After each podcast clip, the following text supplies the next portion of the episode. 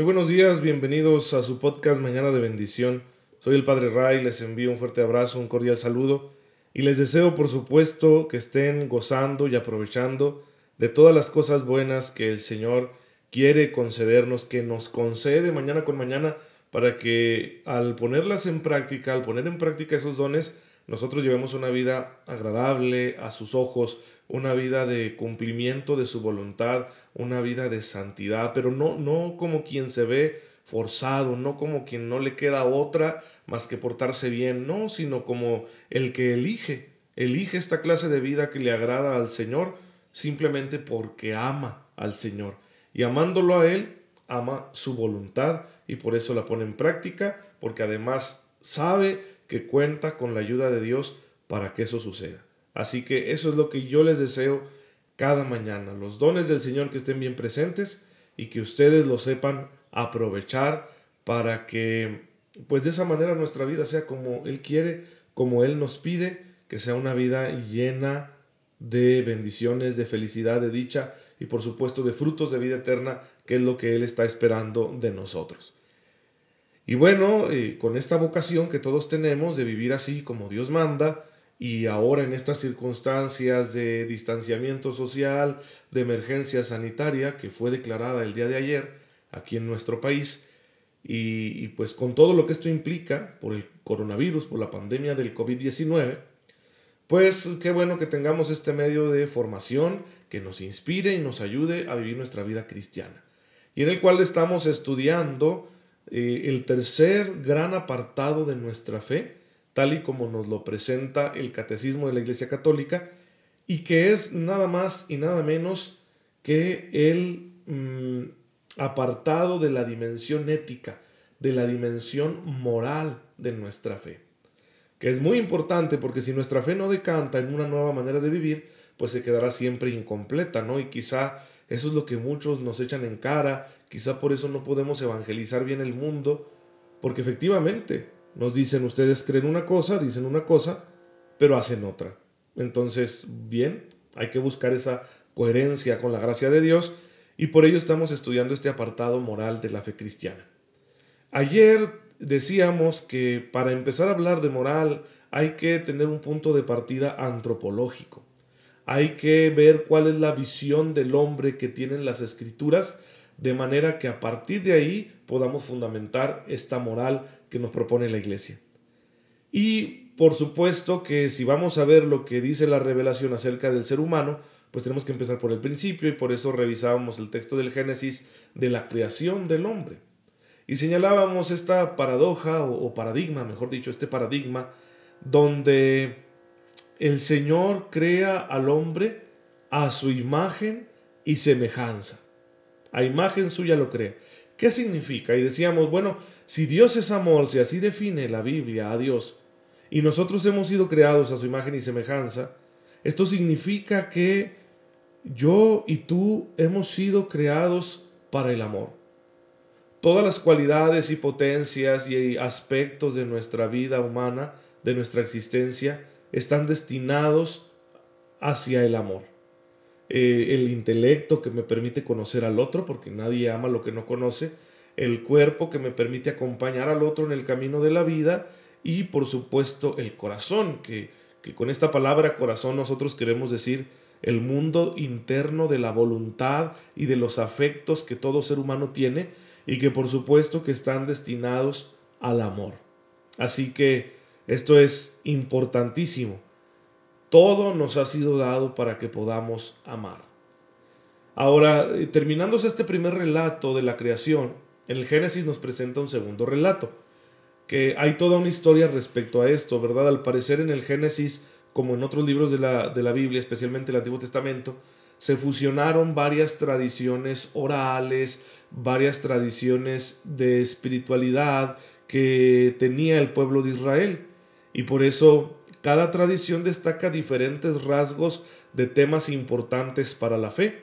Y uno de ellos es la creación. Y bueno, tenemos estas dos tradiciones. El segundo relato dice que Dios formó al hombre de barro, queriendo destacar que el hombre en su corporeidad pertenece a las cosas materiales, al mundo material.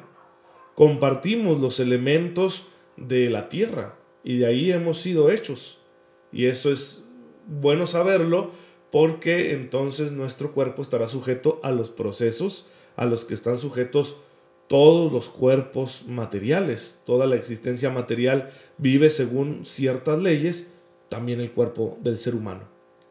Pero en este segundo relato aparte se dice que Dios le sopló a aquel primer hombre y le infundió su espíritu.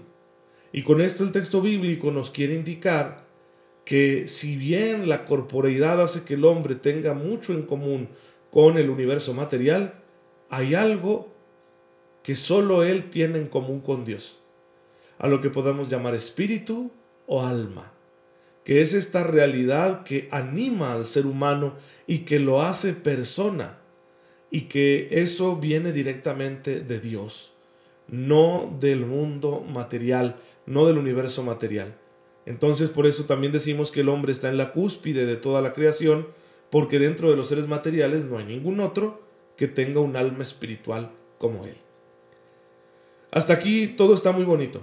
El hombre es una maravilla y tiene una misión que Dios le da, ya hablábamos ayer de ella, misión de enseñorearse sobre la tierra y de multiplicarse. Pero luego vendrá, y el mismo Génesis nos lo va a contar a partir del capítulo tercero, luego vendrá el caos producido por el pecado, el pecado original, que pues es una realidad de la que todos participamos desafortunadamente, ¿Y en qué consistió? Porque hay una narración bastante, mm, no sé si decirlo, mitológica de la serpiente que tienta a Eva y Eva cae, prueba del fruto, se lo da a Adán y entonces decimos la manzana prohibida. Pues en realidad es, todo esto es una manera simbólica de decirnos lo que realmente pasó. Que desde que los seres humanos somos seres humanos, desconfiamos de Dios y optamos por querer ser nosotros los que decidimos lo que está bien y lo que está mal. Quisimos ocupar el lugar del legislador moral y no nos corresponde porque nosotros no lo sabemos todo y nos podemos equivocar. Solo Dios lo sabe todo y por eso solo Él nos puede decir qué es lo que está bien y qué es lo que está mal. Entonces desde un principio el hombre desconfía de Dios. ¿Y a dónde lo lleva esa desconfianza? A abusar de su libertad y a utilizar esa libertad que es un don precioso de Dios, porque sin ella no podemos amar. Cuando hablábamos de esta parte afectiva del hombre del corazón, tenemos también que hablar de la libertad. La libertad es una condición sin la cual no se puede amar. Y si Dios nos hizo para que amáramos, tenía que darnos la libertad. Pero la libertad para ser libertad exige posibilidad. Exige la posibilidad de decirle a Dios que no.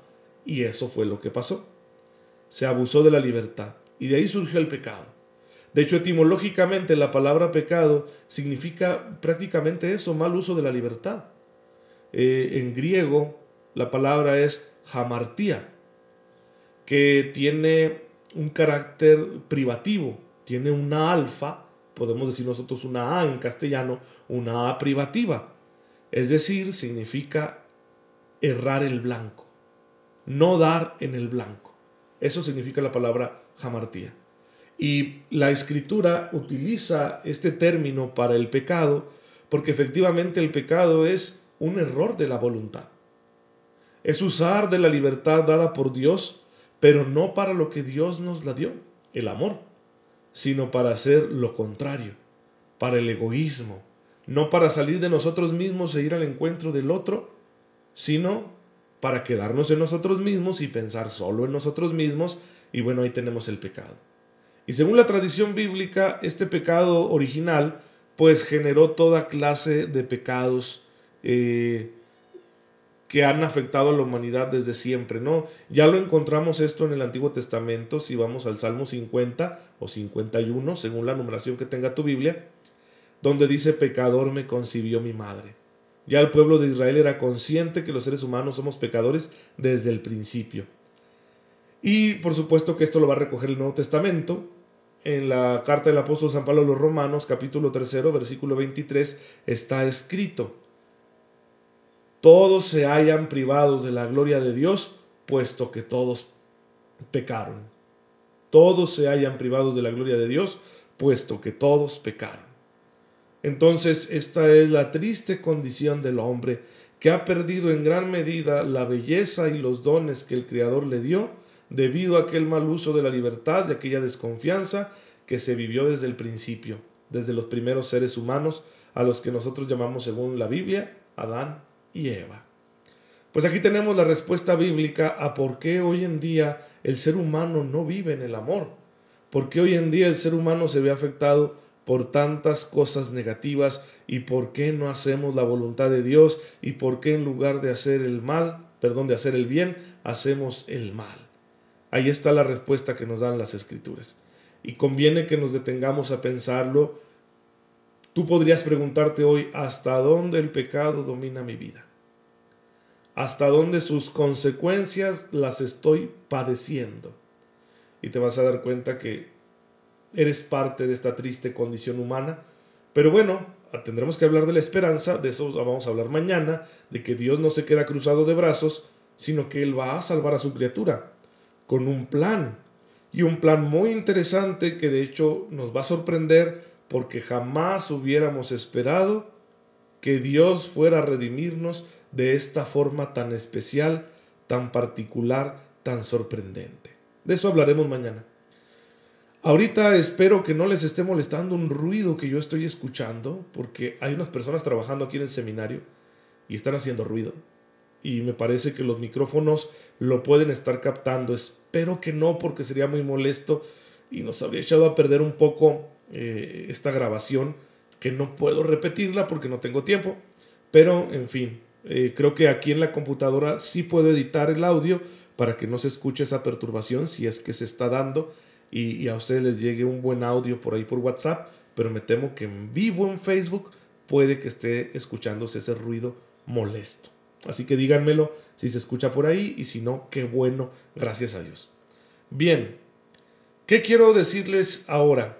Pues bueno, eh, que la iglesia nos está invitando en este contexto de la pandemia por el coronavirus, de la emergencia sanitaria, la iglesia nos está invitando a una jornada penitencial, ¿sí?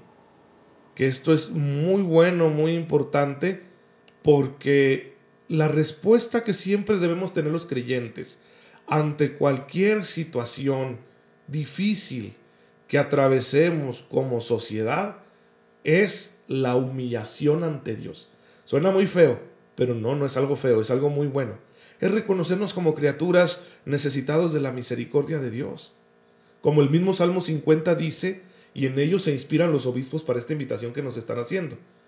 Salmo 50, versículo, eh, no recuerdo el versículo. Dice, un corazón contrito y humillado, Señor, tú no lo desprecias. Entonces queremos ofrecerle a Dios nuestro corazón humillado para que Él tenga misericordia de la humanidad, nos libre de este mal y de todos los males y nos ayude a ser santos, a vivir en gracia. Entonces los obispos de México nos están invitando a una jornada nacional penitencial este próximo viernes 3 de abril. ¿Qué nos piden? Dos cosas. Un ayuno, recuerden que de, carácter obligatorio para las personas de 14 eh, años en adelante, o es de 18, no, de 18 años en adelante hasta los 59, eh, la iglesia, que no tengan problemas de salud, obviamente, la iglesia nos pide ayunar dos veces al año, el miércoles de ceniza y el viernes santo. Pero dadas las circunstancias que estamos viviendo, nos están pidiendo un ayuno extraordinario este próximo viernes 3 de abril. Este próximo viernes 3 de abril no solo va a ser de abstinencia de carne, sino también de ayuno. ¿Quiénes están obligados? Personas mayores de 18 años, hasta los 59 que gocen de buena salud. Si eres mayor de 59 y quieres hacerlo y no se va a afectar tu salud, adelante, ¿sí? Si eres menor igual, ¿verdad? Y no te va a afectar la salud, adelante, pero ya fuera de esos parámetros no es obligatorio. Segunda cosa la que nos piden es que hagamos una hora santa, que adoremos a Jesús, Eucaristía, durante una hora y para ello, bueno, la iglesia va a poner a disposición de todos transmisiones de la adoración al Santísimo Sacramento para que a través de las redes sociales, a través de internet y de otros medios, ustedes puedan unirse a esta hora santa penitencial. Los horarios dependerán de cada parroquia, de cada iglesia. Y en esa hora santa penitencial, todos los presentes haremos juntos un acto de contrición perfecta. Es decir, movidos por el amor que le tenemos al Señor, le pediremos perdón de todos nuestros pecados. Cosa que uno puede hacer a diario, pero vamos a hacerlo ahora todos juntos porque queremos que este perdón caiga sobre toda la humanidad. Yo les invito a que vayan a la página de la Conferencia del Episcopado en Internet y lean el comunicado de la jornada penitencial nacional para que estén enterados y participen y se unan este próximo 3 de abril. Pues bueno, que nadie falte y que Dios me escuche nuestra oración y nos saque pronto de esta situación tan difícil y de todas las otras que desafortunadamente siguen pasando en nuestro mundo. Pero por hoy hemos terminado. Acuérdense siempre de rezar por este servidor y, y, claro que yo los tengo presentes a ustedes en mi oración, especialmente en la misa, pero hay que darle gracias a Dios ya. Señor, te bendecimos por tu infinito amor y misericordia, porque siempre nos concedes tu gracia para salir adelante de las situaciones más difíciles. Ayúdanos a serte fieles a vivir en santidad, a crecer en gracia, hasta que tú nos llames a tu presencia. Te pedimos esto por tu amado Hijo Jesucristo nuestro Señor. Amén. El Señor esté con ustedes. La bendición de Dios Todopoderoso, Padre, Hijo y Espíritu Santo, descienda sobre ustedes y los acompañe siempre. Nos vemos mañana, si Dios lo permite.